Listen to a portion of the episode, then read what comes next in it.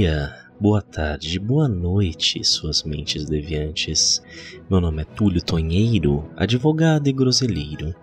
E hoje, dia 26 Driadan do calendário Decatrian e dia 21 de abril do calendário gregoriano, eu gostaria de falar um pouquinho com vocês sobre o Chat GPT e o que, que ele representa na vida de quem está trabalhando com o direito.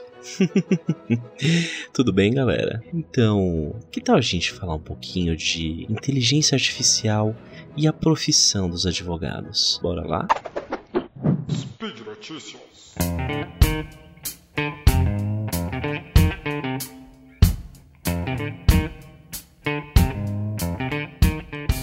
Para quem está vivendo embaixo de uma pedra nos últimos dias, vocês devem lembrar que o ChatGPT ele é uma inteligência artificial criada por uma empresa nos Estados Unidos chamada OpenAI, que tem como ideia de criar um transformador pré-treinado generativo, que é o que deu o nome para ele de ChatGPT, na sigla em inglês Generative Pre-trained Transformer.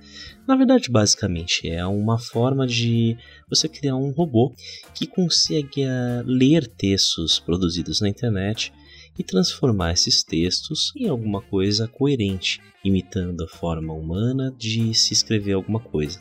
Eu não vou ficar aqui entrando muito no assunto do ChatGPT, porque vocês já devem ter ouvido falar bastante do assunto.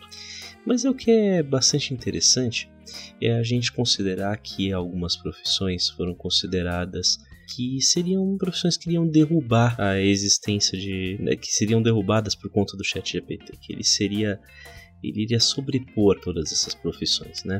E uma das profissões que foi bastante pensada que poderia ser destruída foi a profissão dos advogados.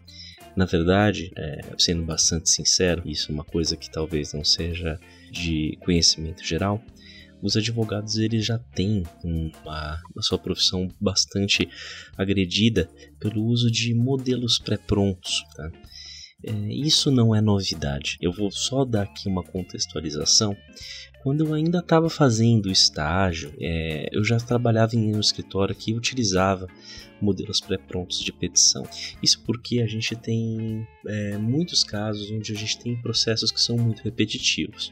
Tá? Sem querer aqui ficar, logicamente não vou ficar falando nomes de alguns algumas escritórios ou empresas, porque eu acho que também seria até antiético fazer esse tipo de exposição, mas vou deixar aqui só para vocês terem uma ideia. Pensem em uma empresa de telefonia. Essas empresas têm milhares de clientes no, no Brasil. E a maior, maior parte dos problemas dos clientes são repetitivos. Então, são os mesmos argumentos que vão ser tratados dentro dos próprios processos, dos próprios problemas, e de certa forma, vão ser os mesmos argumentos as defesas a serem apresentadas. Pois bem, no escritório onde eu trabalhei, eu não trabalhei diretamente com a área, tá? Porque é o tipo de trabalho que eu faço é diferente, mas nós tínhamos lá uma equipe que cuidava de receber processos de reclamação de consumidores. Então, é, num processo você pode colocar diversos tópicos, você pode colocar lá questões como, por exemplo, danos materiais, para você pedir reclamar uma conta que você pagou que você não devia, os próprios danos morais, entre outras questões ali que você pode estar pedindo, uma, uma obrigação de fazer, né, alguma coisa, por exemplo, religar uma linha ou etc. O que acontece? Esses casos eram muito repetidos, eram mesmas discussões que eram tratadas diversas pessoas que entravam com diversos processos no Brasil inteiro. O escritório teve uma brilhante ideia. Ele criou um banco de dados de informação de argumentos jurídicos, né, já pré-escritos, para rebater esses mesmos pedidos que eram feitos.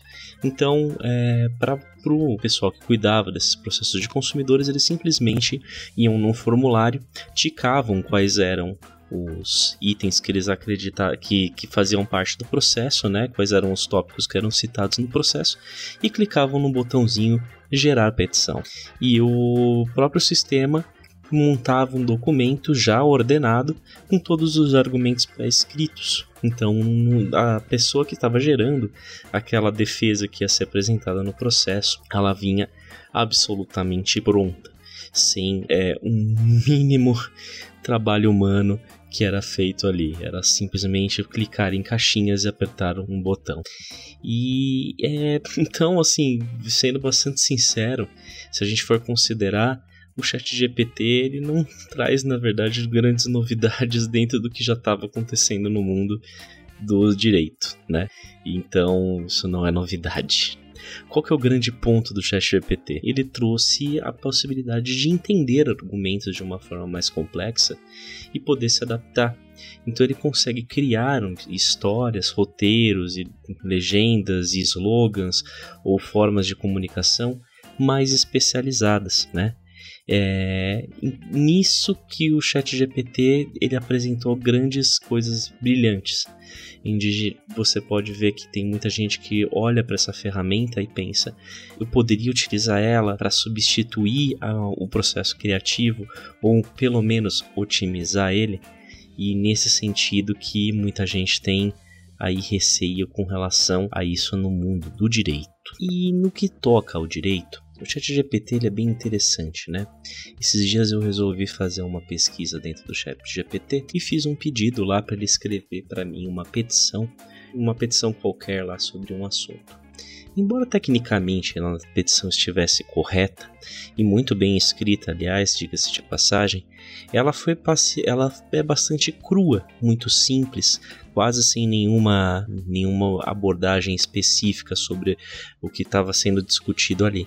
E que a gente também consegue hoje, fazendo qualquer pesquisa no Google, aí quem for estudante de direito vai ver que não é muito difícil você encontrar modelos de petição para escritas tais quais o ChatGPT fez. Então o que ele deve ter feito foi um amalgamado de, de modelos que são facilmente encontráveis na internet, considerando que o ChatGPT, pelo menos a versão 3, que é, que é liberada para acesso hoje, ela representa uma base de dados um pouquinho mais antiga, né? Se eu não me engano, de, não lembro agora o ano, mas ela tem aí alguns anos ali no, atrás, mas mesmo assim fácil de pegar. O ponto assim, uh, o uso de modelos dentro dos processos, isso é uma coisa até que pode ser considerada normal. É, não tem lá um grande problema se a gente estiver discutindo os mesmos argumentos. O que a gente não pode fazer é transformar o direito em um, simplesmente um enlatado qualquer, né? Isso porque a gente vive dentro de critérios e condições que muitas vezes são muito específicas. A gente, no, quando a gente está estudando direito, é muito normal a gente falar sobre os casos concretos. Então é, é muito interessante isso, a gente pensar e, e, e falar: ah, você pode utilizar um modelo para poder colocar num caso? Pode, você pode, mas aquele, aquela defesa que vai ser apresentada vai ser deficitária colocar as especificações do caso e as nuances de cada processo faz toda a diferença na abordagem e no resultado prático que você vai ter. Eu estava assistindo esses dias o primeiro episódio daquele dorama que tem na Netflix chamado Uma Advogada Extraordinária, que conta a história de uma advogada que ela tem ela tem espectro autista e ela vai trabalhar no escritório e ela tem lá um, um alguns casos em que ela está trabalhando. Onde é muito interessante que o primeiro caso que ela pega é um caso de que tem uma mulher que está sendo processada por tentativa de homicídio contra o marido.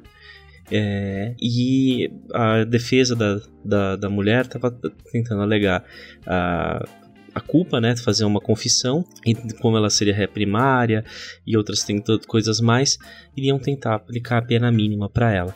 E a, a menina, né, a, a, a personagem, ela pensa, pô, mas se eu, se eu fizer isso, e declarar, né, se, se declarar culpada, ela iria perder algum benefício, os benefícios previdenciários do marido, né, que ela tentou, se ela se declarasse culpada de tentar matar o marido, ela perderia automaticamente os benefícios previdenciários.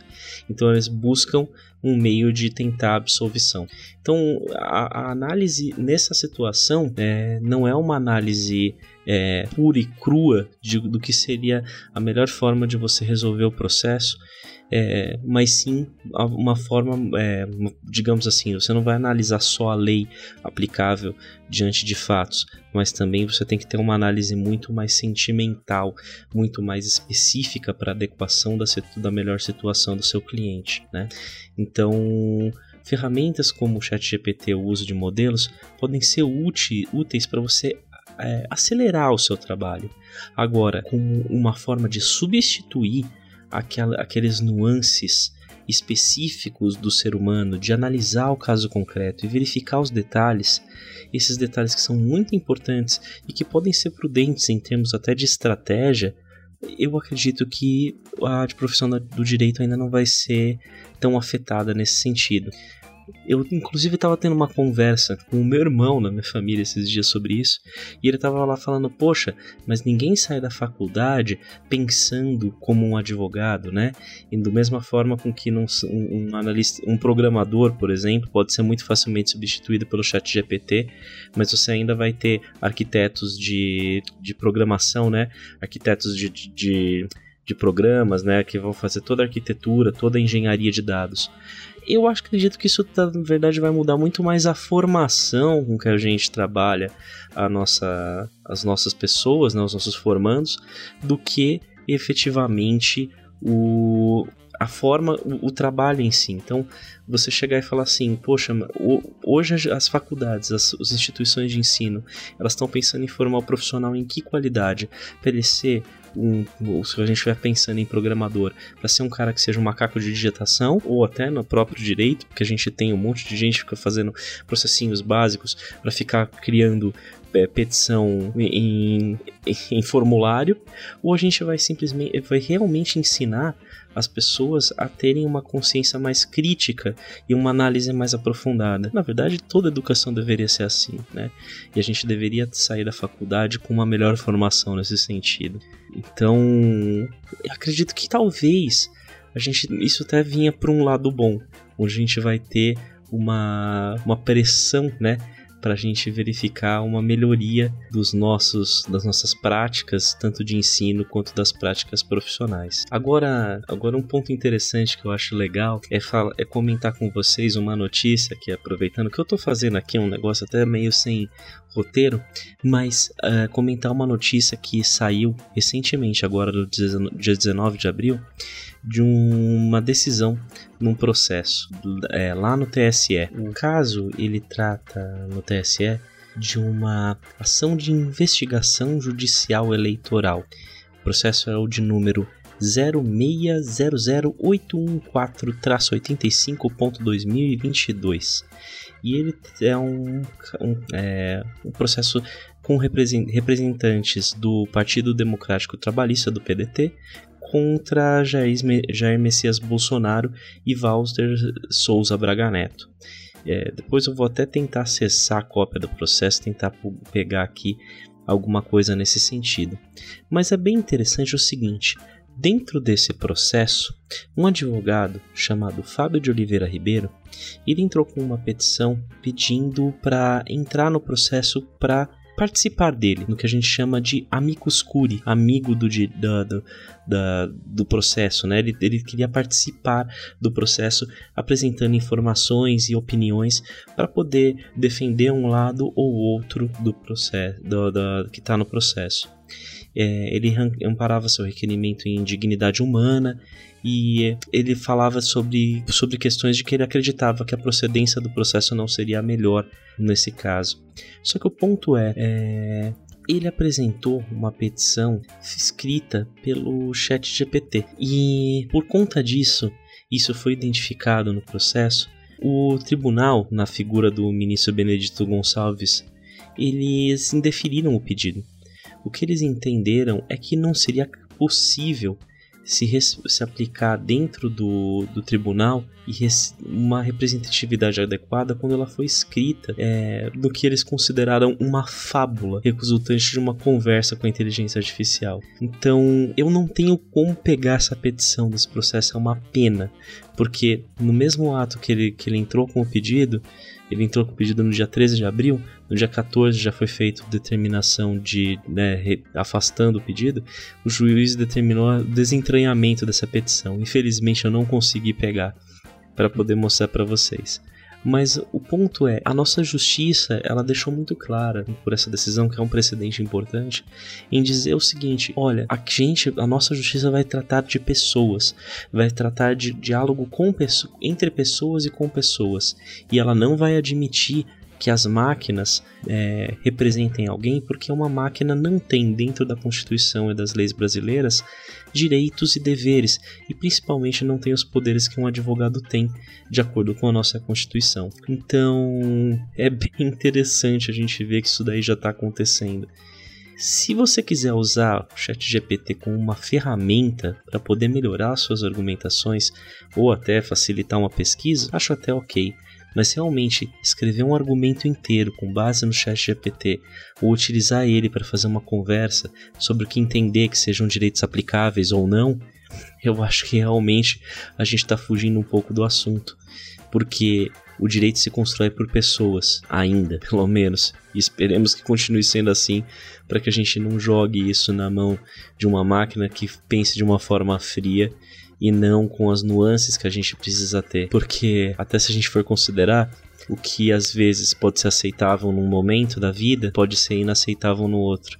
A sociedade evolui, a cabeça das pessoas evolui, e é assim que a gente espera que seja no mundo, não é mesmo, pessoal? E hoje essa gravação aqui foi totalmente sem pauta, eu fui só conversando com vocês enquanto pegava aqui as notícias que são aplicáveis, e eu já fico por aqui mesmo, tá? Mas, para poder passar para vocês sobre o que eu me baseei, como sempre, as notícias vão estar no link da descri e na descrição dessa publicação, beleza, galera? É, e, como sempre, críticas elogios super bem-vindos. Deixem para aí sempre. Quem quiser conversar comigo, tô lá no Twitter, até para poder saber um pouquinho mais sobre o dia a dia da vida dos advogados. E por final, muito obrigado a você que ouve e ao pessoal que dá um apoio pra gente aí no patronato do SciCast, no Patreon, Padrinho e PicPay. Abração, galera, um beijo do gordo e até a próxima.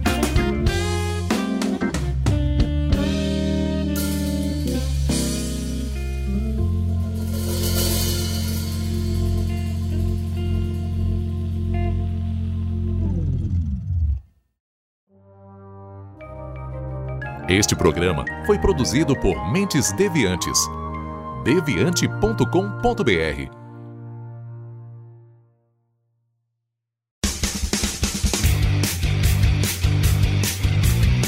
Cortes, edição de podcast.